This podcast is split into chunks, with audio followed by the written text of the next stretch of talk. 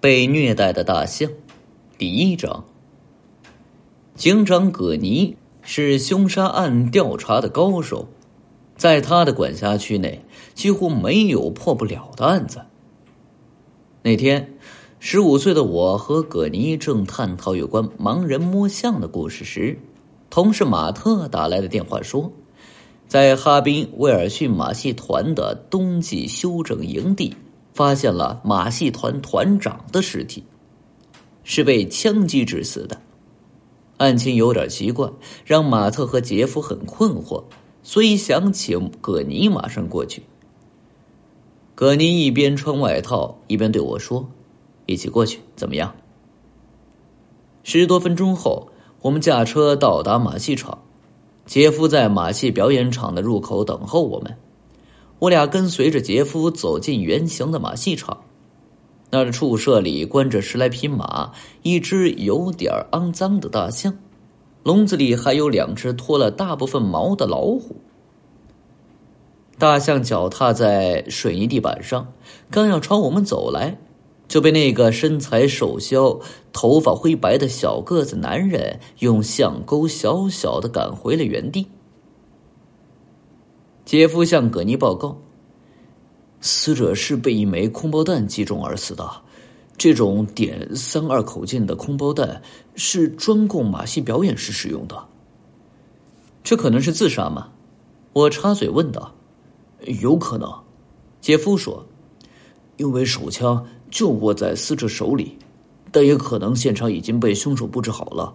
还有一种可能，那就是死者为了试新手枪，发射了一弹夹的空包弹，事后又将弹夹装满了。杰夫接着说着：“案件的确蹊跷啊，凶案发生时，手枪共射出呃三发子弹。”很难想象一个人为什么要朝天射出两发空包弹后，接着又用第三发子弹射中自己的太阳穴。更不可思议的是，每声枪响均发生在十秒钟之内。谁听到了枪声？葛尼皱着眉问。有两个人听到了枪声。杰夫说：“照料马戏团动物的伙计安帕斯，在大约五十英尺外的马戏场上听到枪声。”当时他正在打瞌睡，被枪声惊醒。还有一个巡夜人，在楼上听到了枪声。另外有一个在楼里工作的会计，在办公室里呃工作到深夜，说自己未曾听到枪声，可能是因为办公室距离案发现场有点远。停顿片刻，杰夫补充道：“哦，对了，刚才赶大象的那个人就是安帕斯。尸体在哪儿？”葛尼问。“，在那儿。”杰夫手指着一对从主马戏场通向外界的双开门，大门敞开，紧接墙壁。穿过这对门，我们见到一具尸体躺在地上，死者背靠在房间另一头的一扇门上。再说说你们了解到的情况。哦，死者是马戏团团长，名字叫做索普，他手下的每个人都非常恨他。因为他是个刻薄鬼、虐待狂，人人或许都有杀他的念头，就算用空包弹也行。也就是说，当时在楼里的三个男人中，谁都有可能是凶手。特别是照料呃动物的那个安帕斯，很爱动物。每当索普对待动物很残忍无情时，安帕斯就想杀死索普，但终究忍住，并未付诸于行动。在他的手上也没发现火药残迹，等等。你刚才说索普喜欢虐待动物吗？葛尼打断了杰夫。对，马戏团的人都这么说。警长，你有什么想法？杰夫有些奇怪的问。葛尼摆摆手，让他继续说说其他人的情况。巡夜人名叫卡尔，他是索普的岳父。尽管是索普给了他这份工作，但他还是有作案的动机。还有那名会计叫做戈尔德。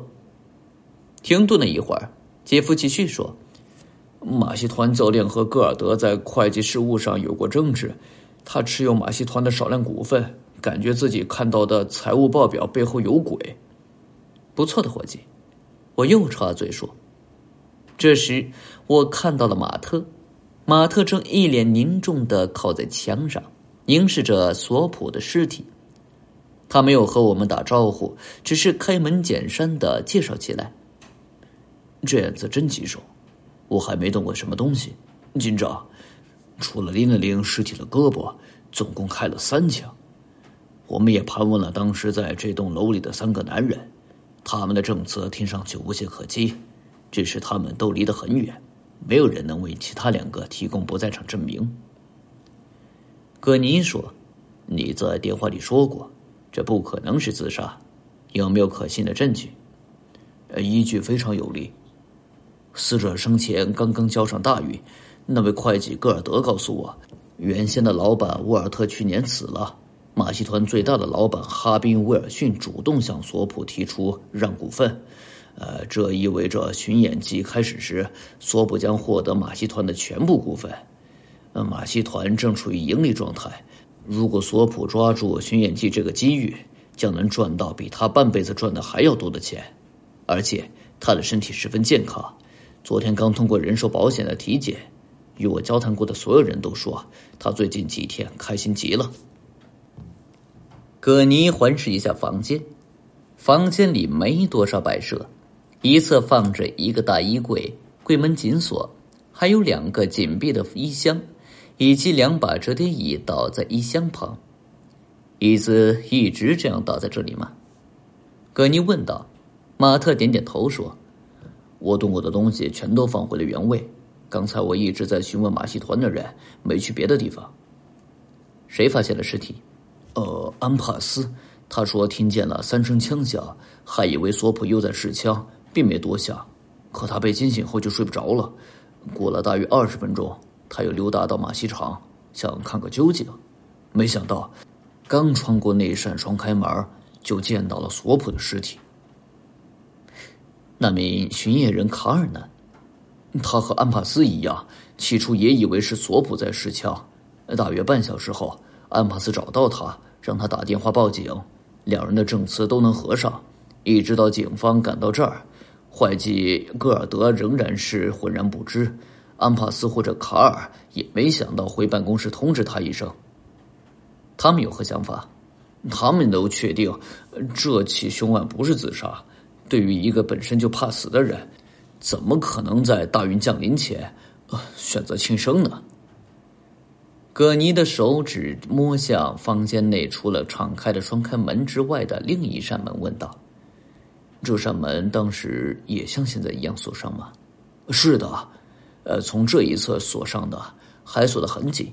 我费了好大劲才打开，发现是通向一条走廊。事后又把门锁上了。”葛尼不再问马特问题。他一会儿看看尸体，一会儿看看那扇紧锁着的门，一会儿看看外面那头大象，然后陷入了沉思。我们都不敢打扰他。几分钟后，葛尼走到马特身边，在他耳边说了几句话。马特点点头，走出了屋子。杰夫和我狐疑的看着警长。葛尼摆摆手，让我们安静等待。大约十分钟后，马特走进屋，脸上带着古怪的表情，冲着葛尼点点头。葛尼说：“好了，你和杰夫可以收线了。”然后他转身对我说：“弗雷德，我们也走吧。”“呃，案子破了？”我问他。“是啊，咱们先去喝杯啤酒，我再慢慢告诉你。”两杯啤酒下肚后，我先开口。说说吧，从一开始我们就完全弄错了案件的关键点，是吗？关键点是什么？大象。葛尼喝了一口啤酒，接着说：“其实啊，大象没有被圈起来。刚进来时你也见到了，他恰好踱步到房门口，见索普在房里做事，突然回忆起索普对他的种种虐待，而那时索普手里并没有相公。”安帕斯或者驯兽师也都不在附近。大象从双开门进入，朝索普冲过去。之后的事情只持续了十秒。索普尽力反抗，他冲着大象的脸开了一枪空包弹，目的是吓唬他。但大象还是一步一步的紧逼了过来。这时，不知是谁碰翻了椅子，接着，索普又开了一枪，可是当他跑到另一扇门前的时候，才发现门被锁住了，还锁得很紧，根本来不及开门逃走。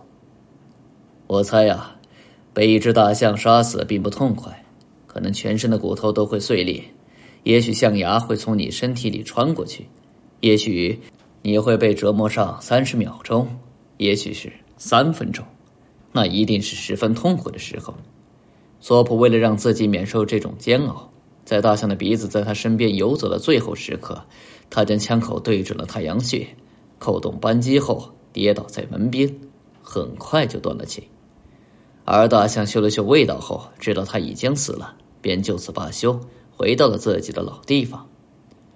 可能是这样，这种说法讲得通，但是没有但是。在杰夫说到索普虐待动物时，我就想起了进门时看到的大象。